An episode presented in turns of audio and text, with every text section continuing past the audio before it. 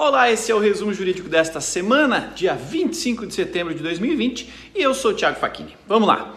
MP que simplifica a assinatura eletrônica é sancionada com vetos. O presidente Jair Bolsonaro sancionou com vetos medida provisória que simplifica o uso de assinaturas eletrônicas em interações com entes públicos, atos de pessoas jurídicas, questões relacionadas à saúde e licença de software desenvolvidos por entes públicos. A lei foi publicada em Diário Oficial e a normativa prevê a criação de duas modalidades de assinatura, a simples e a avançada.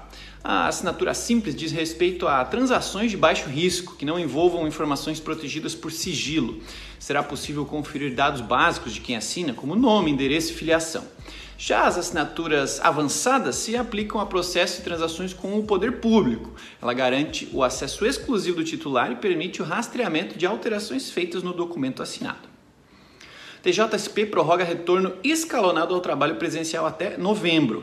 O Tribunal de Justiça de São Paulo editou um provimento em que prorroga o prazo de vigência do sistema escalonado de retorno ao trabalho presencial até o dia 2 de novembro.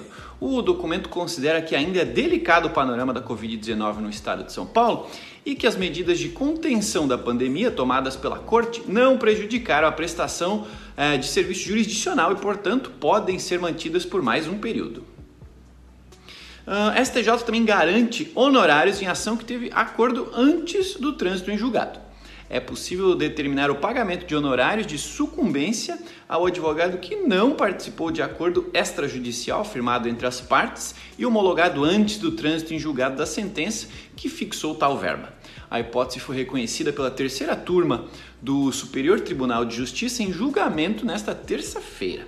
A jurisprudência consolidada indica que o acordo firmado entre as partes sem a concordância do advogado não atinge o direito ao recebimento dos honorários fixados em sentença judicial transitada em julgado. Obrigado pela companhia, eu sou o Thiago Facchini, toda sexta, como de costume, aqui um resumo jurídico para você. Curta esse episódio, compartilhe com seus colegas advogados e nos vemos então semana que vem, sexta-feira, no próximo resumo jurídico.